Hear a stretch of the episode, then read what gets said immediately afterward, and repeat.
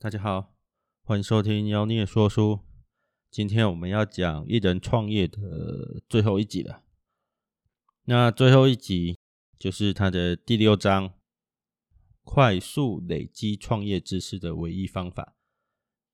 其实我们这一季的主题是致孤僻的创业者嘛。那这样下来也读了三本书了，然后我也邀请了几个好朋友来跟我聊聊相关的主题哦，类似的主题。如果都有听的话啦，应该应该可以获得不少东西。那这个其实就是一个累积创业知识的方法。那他说到快速累积创业知识的唯一方法，我觉得有点标题跟内容不符。不服的，因为他提供不止一个方法。好，那我们来看一下书上讲的哪些东西。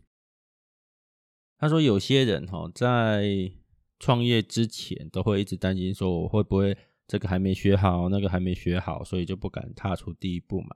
那其实就算你有知识、有有技术，也不见得能够安心创业。所以真的不要。一天到晚给自己设门槛，说啊，我因为这个还没学好，因为那个还没学好，所以就不不敢开始，不想开始，这样，这其实都是借口啦。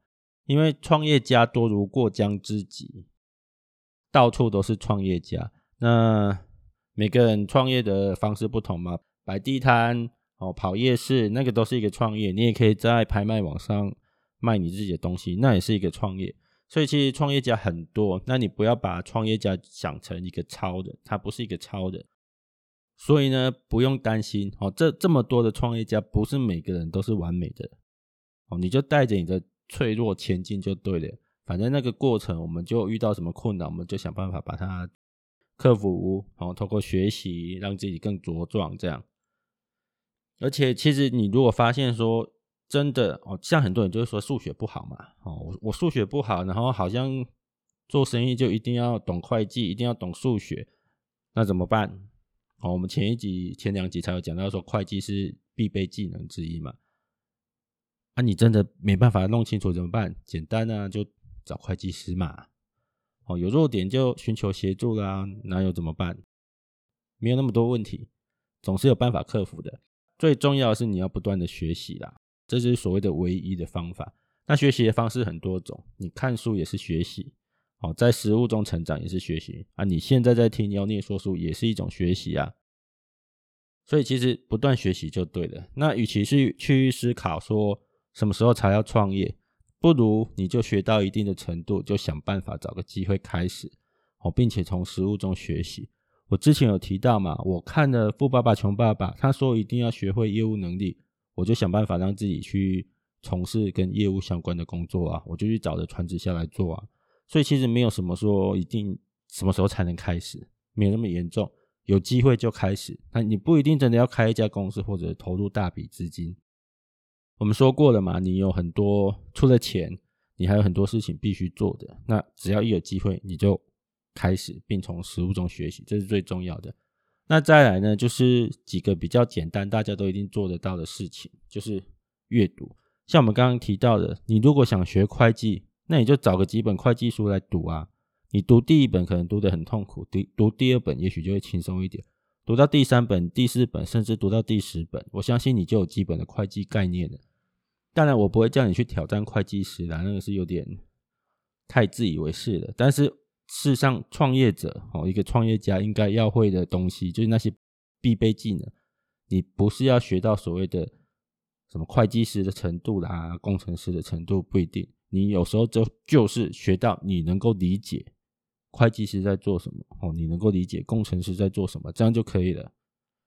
那再来，除了阅读，电脑资讯也是一种方式啊，而且电脑资讯的来源很很广很多元，像 YouTube 上面有影片嘛，哦，影片上面。有人会用透过口说的方式跟你讲，那妖孽说书有上 YouTube，你也可以可以在 YouTube 上面听，所以它可以透过各种不同的感官让你做不同的学习。然后呢，书上提到一个最有效，就是你实际去找一个值得一谈的人。你如果想开咖啡馆，你就可以找一家咖啡馆，然后只要咖啡馆老板愿意跟你聊，你就可以从他身上学到很多东西。你想学会计，去找个会计师嘛。如果你有会计师朋友的话，请他跟你聊一聊啊。哦，你想学什么？如果你身边刚好有从事这一方面的人，你就直接去跟他谈。事实上，为什么跟一个人交谈是最值得学习的方式？因为那个人是有实务经验的。哦，我们有时候阅读很多书，虽然看了很多，知道了很多的基本概念，但是就是缺乏实务经验。那透过跟有实务经验的人交谈，其实是学习的一个很重要的方式。所以，如果有机会去实际找一个人来谈一谈，那是最有效的学习方法。然后记得在学习的过程中，要时时的提醒自己，你等一下要分享你现在学到的东西。有几个原因，第一个是巴菲特讲的，没办法教会别人，就表示你根本还没有学起来，你还没有真正的学起来。所以呢，你必须学着去教别人你正在学习的东西，让自己知道说到底你有没有把根本的概念弄清楚。你真的要把根本的概念弄清楚之后，你才能够顺利的教别人。好，有教过别人的人就听懂我在讲什么。然后另外一个就是你。既然等一下要教别人，好，不管你是写部落格，或者是写个 FB，好，甚至是跟人面对面的去谈说刚刚学了什么，因为你等一下必须教别人，所以你学习的时候呢，应该也会比较认真一点。好，就这两个原因，所以在学习的时候记得提醒自己，等一下要分享现在学习到的资讯。然后呢，创业家的生活。好，创业家的生活方式就是，不管你喜不喜欢，都要对新的事物有敏锐的感觉，并勇于挑战。作者在里书里面其实就提到一个我常常讲的方法，就是我自己会去买，会去看我根本就没有兴趣的书。哦，例如我是比较偏自由派的，但是我会刻意去买保守派的一些畅销书，或者是保守派的大佬写出来的书，因为我觉得。你必须要有另外一个观点，最快的方式就是去看那些你根本就不想看哦，甚至是站在你对对立面的那些人，他们能够给你一个不同的观点，而这是一个学习很重要的方式。那除了书之外呢，甚至你也可以常常去做一些自己本来不会做的事情。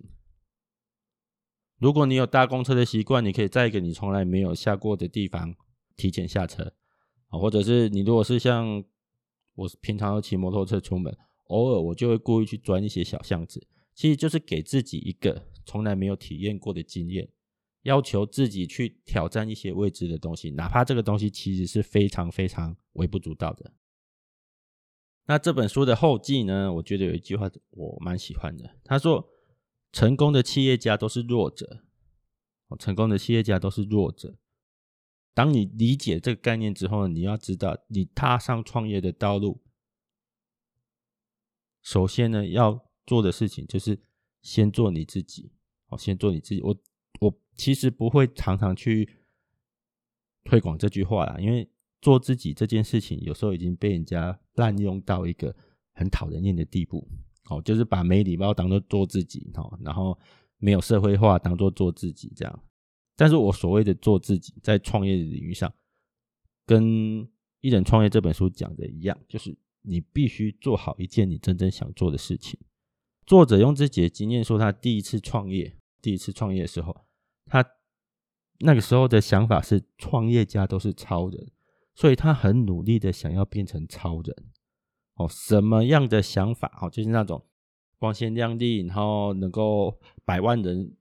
跟从的那种创业家形象，他想成为那种人，所以呢，因为他想成为超人，但是自己其实不是那样子的人，所以呢，他就把那些不切实际的理想塞给他的员工，甚至是塞给他的顾客，导致他的客数很多，导致他的员工一天到晚的抱怨。用白话一点的方式来讲，就是你家里的这辈搞的代志，自己干不叫别人做，好，就是那种感觉。事实上，一个创业家哈，本来就会有很多的弱点。我们刚刚提到，创业家本来就是带着弱点上路的。那碰到弱点的时候呢，你如果能理解自己是有弱点的，当你在向外求助的时候，你就比较懂得尊重别人。我在互动的时候呢，那个尊重的心就会比较实际一点。透过这样子的心理状态去跟别人合作，比较不会讨人厌。所以千万要记住，创业家不是超人，你先做你自己，不要有那些不切实际的想法。那些不切实际的想法会导致跟你合作的伙伴一个一个的离你而去。好，那我们一人创业到这边就全部讲完了。那我们这一季的自孤僻的创业家也告一段落。希望这一季的三本书，大家在听完之后呢，对不管你想不想创业，哦，都可以有一点帮助。那我们今天的节目呢，就先讲到这边，谢谢大家。